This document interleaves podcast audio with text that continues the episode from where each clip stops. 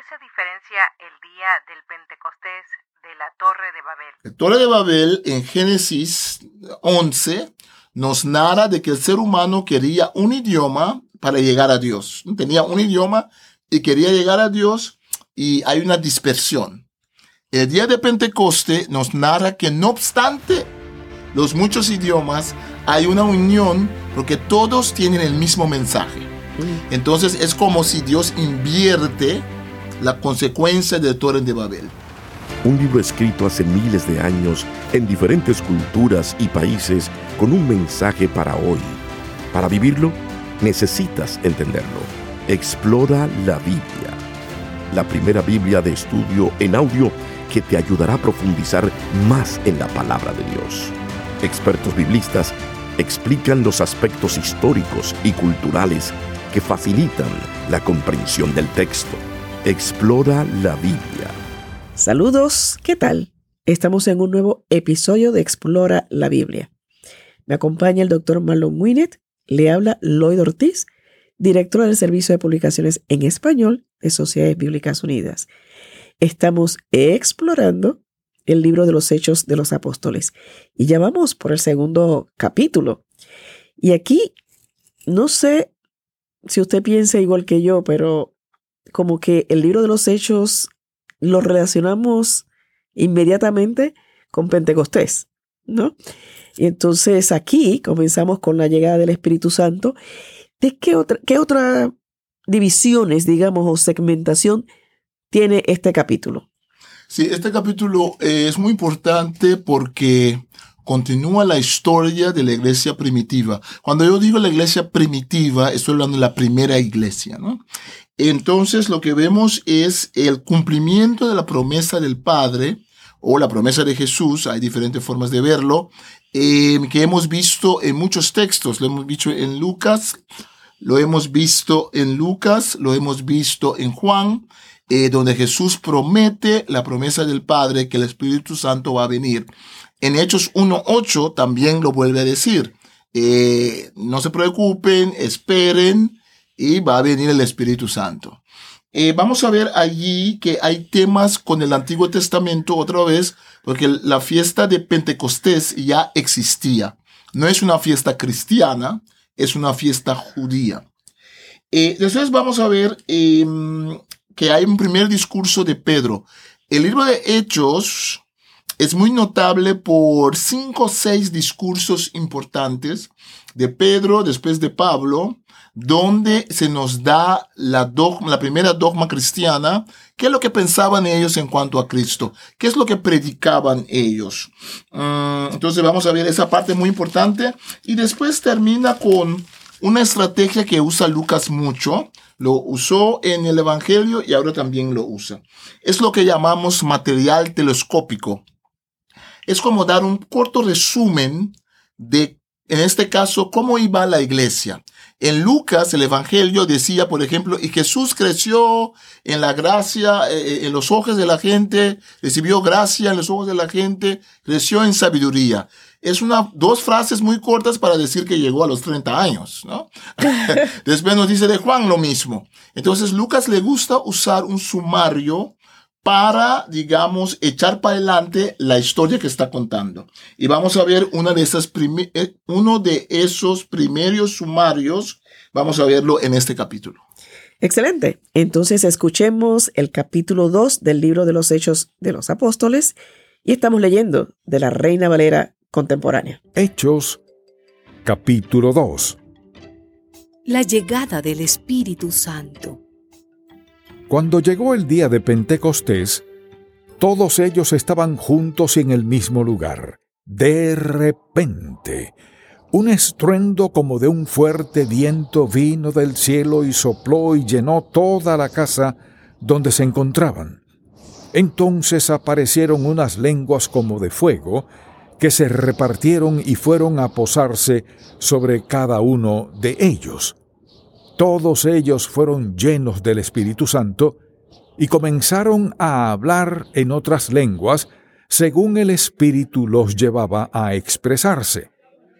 En aquel tiempo vivían en Jerusalén judíos piadosos, que venían de todas las naciones conocidas. Al escucharse aquel estruendo, la multitud se juntó y se veían confundidos porque los oían hablar en su propia lengua. Estaban atónitos y maravillados y decían, Fíjense, ¿acaso no son galileos todos estos que están hablando? ¿Cómo es que los oímos hablar en nuestra lengua materna? Aquí hay pardos, medos, elamitas y los que habitamos en Mesopotamia, Judea, Capadocia, el Ponto y Asia. Están los de Frigia y Panfilia, los de Egipto y los de las regiones de África que están más allá de Sirene. También están los romanos que viven aquí, tanto judíos como prosélitos, y cretenses y árabes, y todos los escuchamos hablar en nuestra lengua acerca de las maravillas de Dios. Todos ellos estaban atónitos y perplejos, y se decían unos a otros, ¿y esto qué significa? Pero otros se burlaban y decían, están borrachos. Primer discurso de Pedro.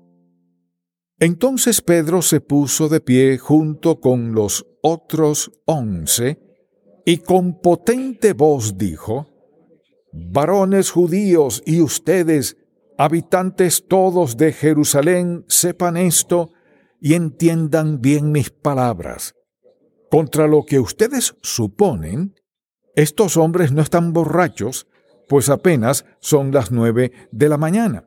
Más bien, esto es lo que dijo el profeta Joel. Dios ha dicho, en los últimos días derramaré de mi espíritu sobre toda la humanidad. Los hijos y las hijas de ustedes profetizarán. Sus jóvenes tendrán visiones y sus ancianos tendrán sueños. En esos días derramaré de mi espíritu sobre mis siervos y mis siervas, y también profetizarán. Haré prodigios en el cielo, y en la tierra se verán señales de sangre, de fuego y de vapor de humo el sol se oscurecerá, la luna se pondrá roja como sangre antes de que llegue el día del Señor y se muestre en toda su grandeza, y todo el que invoque el nombre del Señor será salvo. Varones israelitas, escuchen mis palabras. Jesús Nazareno, que fue el varón que Dios aprobó entre ustedes por las maravillas, prodigios y señales que hizo por medio de él, como ustedes mismos lo saben, fue entregado conforme al plan determinado y el conocimiento anticipado de Dios, y ustedes lo aprehendieron y lo mataron por medio de hombres inicuos, crucificándolo.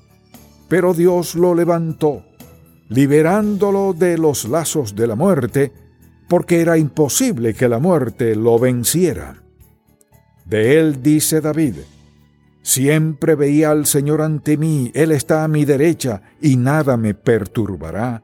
Por eso mi corazón se alegró y mi lengua cantó llena de gozo. Mi cuerpo descansará en la esperanza, porque no dejarás mi alma en el Hades, ni permitirás que tu santo se corrompa. Me hiciste conocer los caminos de la vida, y me llenarás de gozo con tu presencia. Varones hermanos, podemos afirmar sin temor a equivocarnos que nuestro patriarca David murió y fue sepultado, y que hoy sabemos dónde está su sepulcro entre nosotros. David era profeta y sabía que Dios le había jurado que de su linaje humano saldría el Cristo que se sentaría en su trono. Esto lo vio antes de que sucediera y habló de la resurrección de Cristo y de que su alma no se quedaría en el Hades ni su cuerpo se corrompería. Pues a este Jesús Dios lo resucitó, y de eso todos nosotros somos testigos y como él fue exaltado por la diestra de Dios, recibió del Padre la promesa del Espíritu Santo y ha derramado esto que ahora están viendo y oyendo. David mismo no subió a los cielos, pero sí dice, dijo el Señor a mi Señor, siéntate a mi derecha, hasta que yo ponga a tus enemigos por estrado de tus pies. Sépalo bien todo el pueblo de Israel que a este Jesús, a quien ustedes crucificaron, Dios lo ha hecho Señor y Cristo. Al oír esto, todos sintieron un profundo remordimiento en su corazón y les dijeron a Pedro y a los otros apóstoles, Hermanos, ¿qué debemos hacer? Y Pedro les dijo, Arrepiéntanse y bautícense todos ustedes en el nombre de Jesucristo, para que sus pecados les sean perdonados. Entonces recibirán el don del Espíritu Santo porque la promesa es para ustedes y para sus hijos, para todos los que están lejos y para todos aquellos a quienes el Señor nuestro Dios llame. Y con muchas palabras les hablaba y los animaba. Les decía, pónganse a salvo de esta generación perversa. Fue así como los que recibieron su palabra fueron bautizados y ese día se añadieron como tres mil personas, las cuales se mantenían fieles a las enseñanzas de los apóstoles y en el mutuo compañerismo, en el partimiento del pan y en las oraciones. La vida de los primeros cristianos. Al ver las muchas maravillas y señales que los apóstoles hacían, todos se llenaban de temor y todos los que habían creído se mantenían unidos y lo compartían todo. Vendían sus propiedades y posesiones, y todo lo compartían entre todos según las necesidades de cada uno. Todos los días se reunían en el templo y partían el pan en las casas, y comían juntos con alegría y sencillez de corazón, mientras alababan a Dios y brindaban ayuda a todo el pueblo. Y cada día el Señor añadía a la iglesia a los que habían de ser salvos. Habiendo escuchado el capítulo 2 del libro de los Hechos, ahora sí quiero que podamos abundar un poquito más en esta parte de precisamente Pentecostés, que nos dice que es una, una fiesta no cristiana y que ya existía y luego, como nos prometió, el discurso de Pedro y el cierre de este capítulo. Lo dejo en sus manos. Sí, bueno, en la primera parte, el día de Pentecostés, Pentecostés era una fiesta judía, ¿no? Eh, los judíos conmemoraban eh, la fiesta de la cosecha del trigo. Eh, era 50 días después de la Pascua. Pentecostés, el pente y pentecosía en griego significa 50. es 50 días o 7 semanas, ¿no? Ah, más o menos. Falta un día para hacer 7, pero también lo llamaban fiesta de 7 semanas. entonces, e, es durante esa fiesta que es la fiesta de la cosecha, es la fiesta donde los rabinos decían que hay que celebrar que Dios dio la Torah a Israel.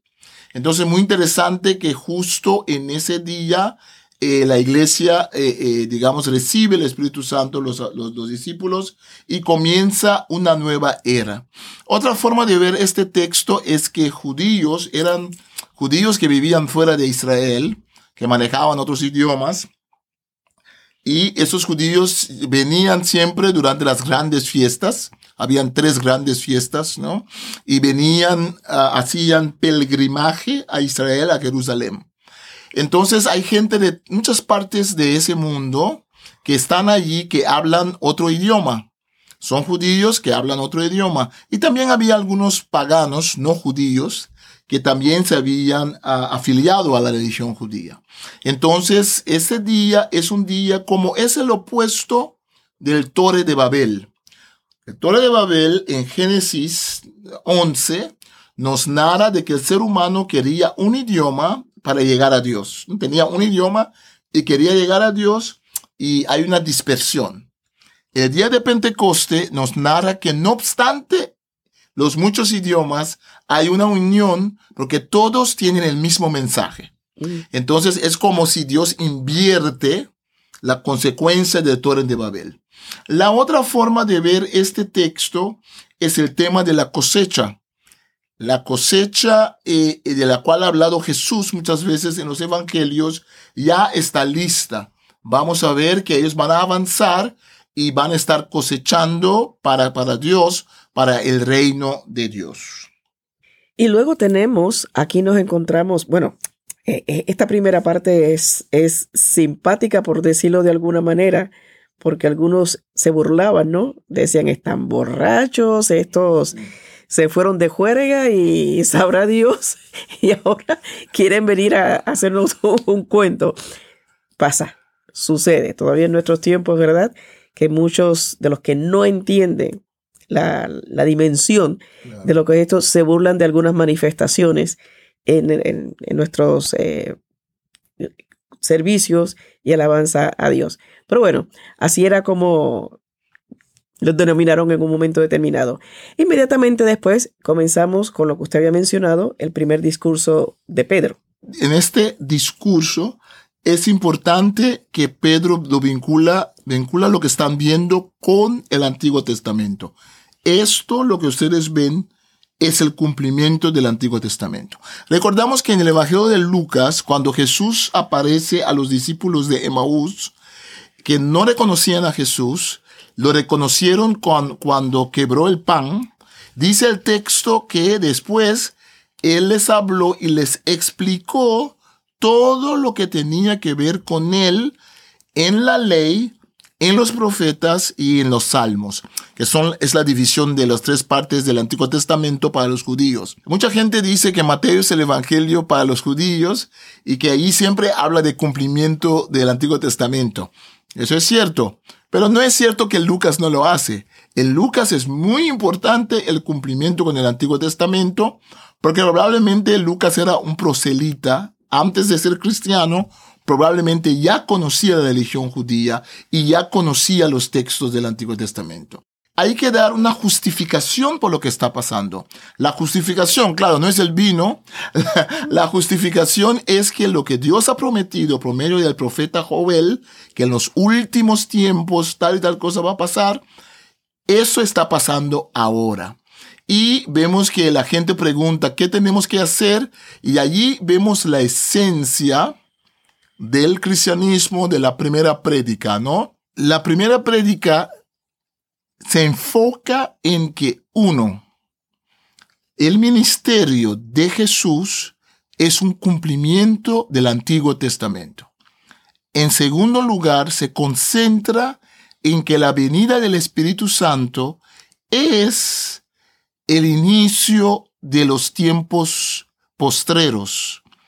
Comienza ahora lo que Joel había dicho que van a venir un tiempo donde Dios va a compartir su Espíritu Santo, no solamente con la élite, no solamente con los profetas, pero con todo el mundo, sin discriminación de persona.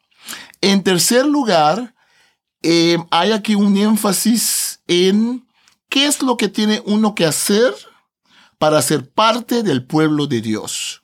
Entonces, eh, la gente pregunta, ¿qué vamos a hacer entonces? En el versículo 38 vemos que Pedro les dijo, arrepiéntanse y bautícense todos ustedes en el nombre de Jesucristo para que sus pecados les sean perdonados.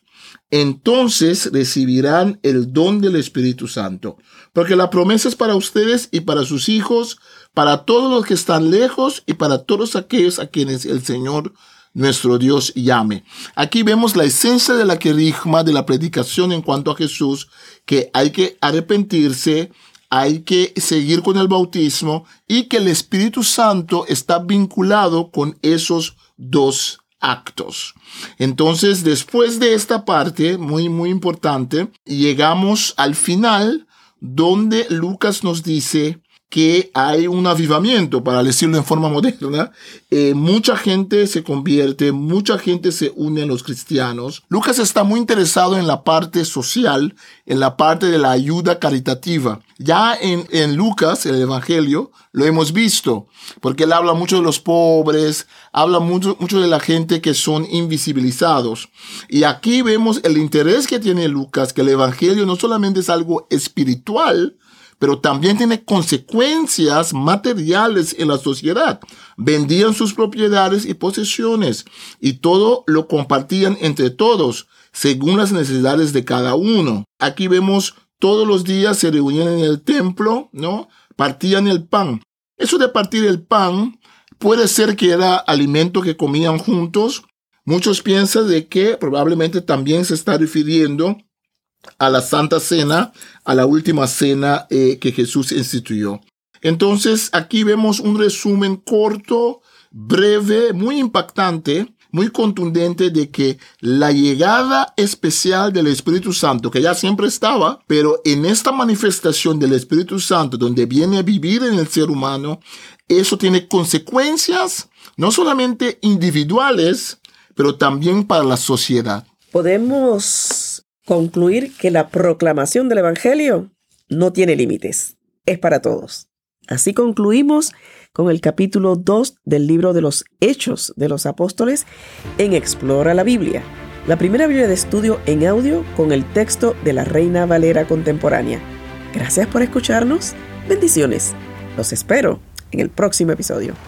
Un libro escrito hace miles de años en diferentes culturas y países con un mensaje para hoy para vivirlo, necesitas entenderlo. Explora la Biblia, la primera Biblia de estudio en audio que te ayudará a profundizar más en la palabra de Dios. Expertos biblistas explican los aspectos históricos y culturales que facilitan la comprensión del texto. Explora la Biblia